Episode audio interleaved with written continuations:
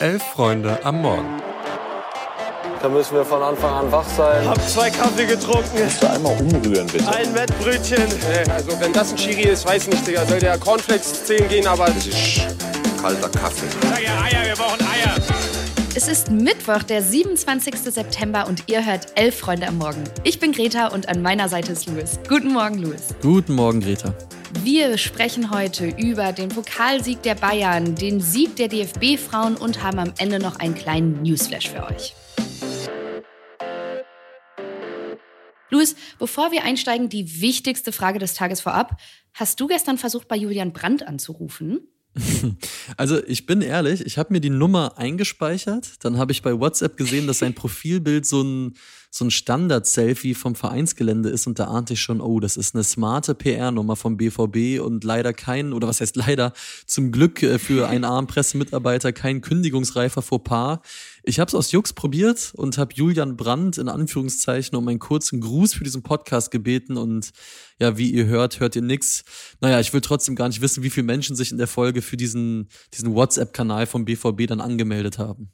Auf jeden Fall, da hatte Borussia Dortmund nämlich versehentlich die Nummer von Julian Brandt mal eben an 3,3 Millionen Menschen geschickt. Aber bevor ich als Schalkerin jetzt meinen Morgen damit verbringe, über Lüdenscheid zu reden, lass uns mal lieber nach Münster gucken.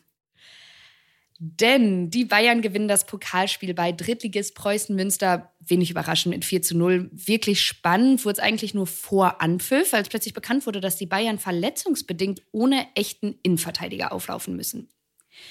Delicht, Upamecano und Kim fehlen nämlich alle verletzt. Deswegen gaben Leon Goretzka und Nuswai Maswari die Aushilfsinnenverteidiger. Luis, wie haben sich denn deiner Meinung nach die Personalprobleme der Bayern auf das Spiel ausgewirkt? Ja, vor allem wissen wir jetzt, dass speziell Leon Goretzka auf Drittliganiveau ein wirklich sehr, sehr solider Innenverteidiger wäre. Ähm, ja. Weil ehrlich gesagt sind die Bayern nie wirklich in Probleme gekommen. Also diese Innenverteidigung aus Masraoui und Goretzka, die wurden nie so richtig gefordert und wenn, dann haben sie das gut gemacht.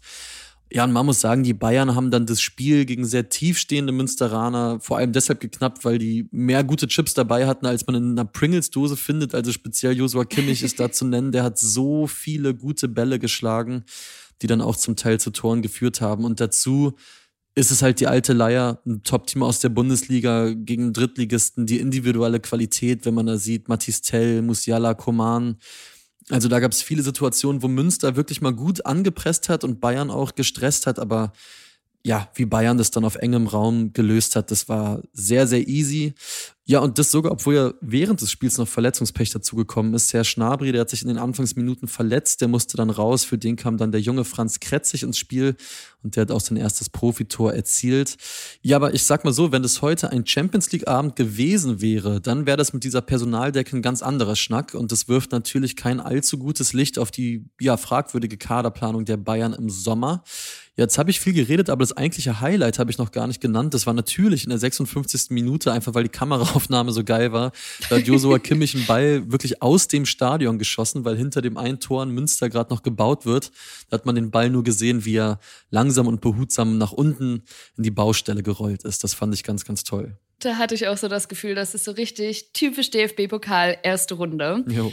Typisch Pokal fand ich auch die Stimmung. Die Bayern-Fans haben nämlich nach der 30. Minute Tennisbälle auf den Rasen geworfen. Das Spiel musste kurz unterbrochen werden. Die Fans haben dann noch ein Banner ausgerollt, wo Nein zum Supercup am Pokalwochenende drauf stand. Mhm. Und die Münster-Fans haben eine richtig krasse Pyro- und Feuerwerkshow vor dem Spiel abgefeiert. Also das würde ich sagen, lohnt sich auf jeden Fall, sich das nochmal irgendwie auf Twitter oder YouTube anzusehen.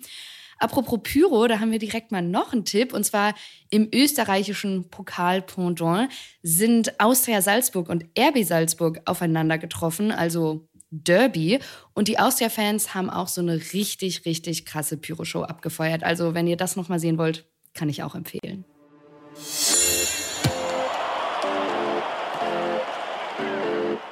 Genau, und aus Österreich äh, zurück in den Pott nach Bochum. Da haben nämlich die DFB Frauen gespielt und die haben ihr zweites Nations League-Spiel gegen Island mit 4-0 gewonnen und dabei ja eine echt gute und dominante Leistung gezeigt und das ja inmitten von einer wirklich schwierigen Phase, die die DFB Frauen ja gerade durchmachen. Die haben ja 0 zu 2 gegen Dänemark verloren und vor diesem Spiel wurde schon gemunkelt, ob Alex Popp jetzt ihren Rücktritt verkündigen würde. Es ist ja immer noch nicht klar, wie oder ob es überhaupt mit Martina Voss-Tecklenburg weitergeht, die dazu ja noch weiter krank fehlt.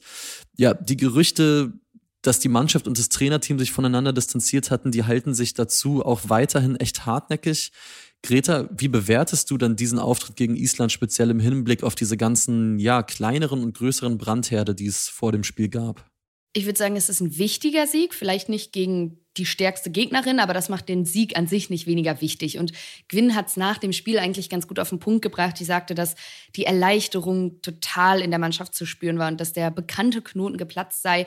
Und ich fand, das hat man eigentlich bei jedem Torjubel auch gesehen, dass da so ganz viel Last von deren Schultern abgefallen ist.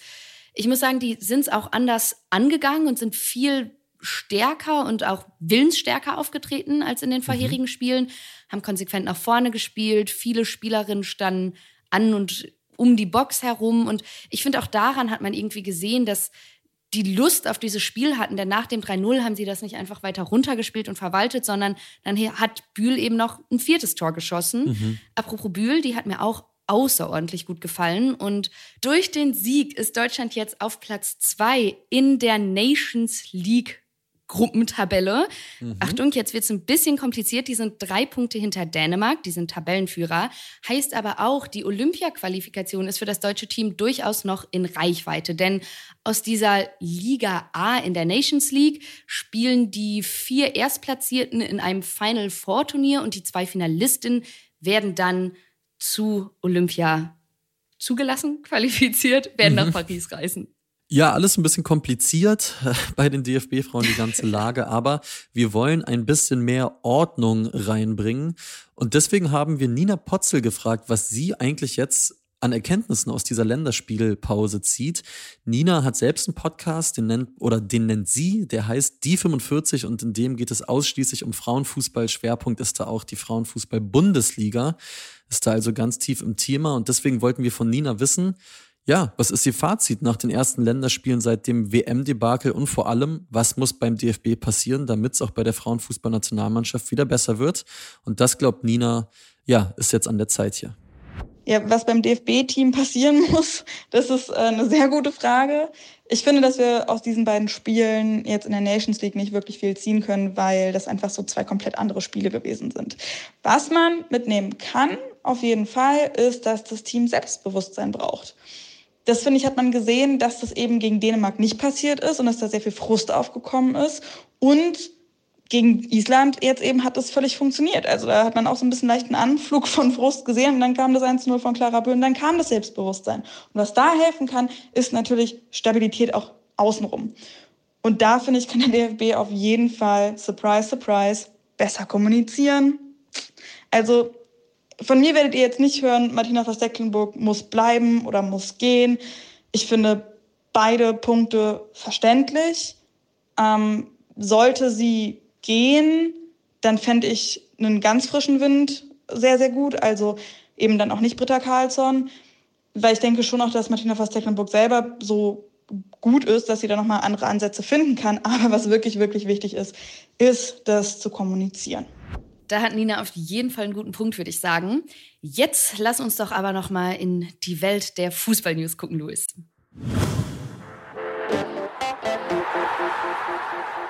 Gute Nachrichten konnte nämlich Bayer 04 Leverkusen vermelden, denn deren Mittelfeldspieler Palacios hat seinen ursprünglich bis 2025 gültigen Vertrag vorzeitig bis 2028 verlängert. Palacios kam 2020 aus seiner argentinischen Heimat von River Plate nach Leverkusen und ist längst Stammspieler bei Bayer im zentralen Mittelfeld. In der laufenden Saison kommt er in der Bundesliga auf zwei Tore und zwei Assists in fünf Spielen. Und ich glaube, uns allen dürfte vor allem seinen Elfmeter zum ganz späten 2 zu 2 bei den Bayern in Erinnerung geblieben sein. Ja, super geiler Spieler, weil einfach sowohl Zweikampfmonster als auch Spielmacher. Ähm, es gibt aber auch Gerüchte über einen Abgang bei, ja, bezüglich einer nicht gerade unwichtigen Person in Leverkusen und irgendwie konnte man was dieses Gerücht angeht, einfach komplett die Uhr danach stellen, weil Xabi Alonso Ja. wird jetzt von spanischen Medien als der heiße Kandidat auf die Trainernachfolge bei Real Madrid gehandelt. Carlo Ancelotti soll ja ab 2024 die brasilianische Nationalmannschaft übernehmen. Alonso hat ja, aber das wisst ihr, als Spieler für Real gespielt und auch als Jugendtrainer dort seine Coachinglaufbahn begonnen also das Gerücht ergibt eigentlich fast schon zu viel Sinn und das dürfte uns, vor allem wenn Bayer weiter so guten Fußball spielt, die ganze Saison begleiten, zumal Carlo Ancelotti auf Nachfrage bereits gesagt hat, dass er sich Xabi Alonso selbst bei Real ja ganz gut vorstellen könnte. Dann haben wir noch eine kurze News im Hinblick auf die Länderspielpause im Oktober, aber auch auf die Vorbereitung für die EM 2024 im nächsten Jahr. Denn Bundestrainer Julian Nagelsmann muss einen Langzeitverletzten beklagen. Kevin Schade, der Flügelstürmer vom FC Brentford, hat sich nämlich eine Adduktorenverletzung zugezogen und fällt laut offiziellen Angaben für mehrere Monate aus.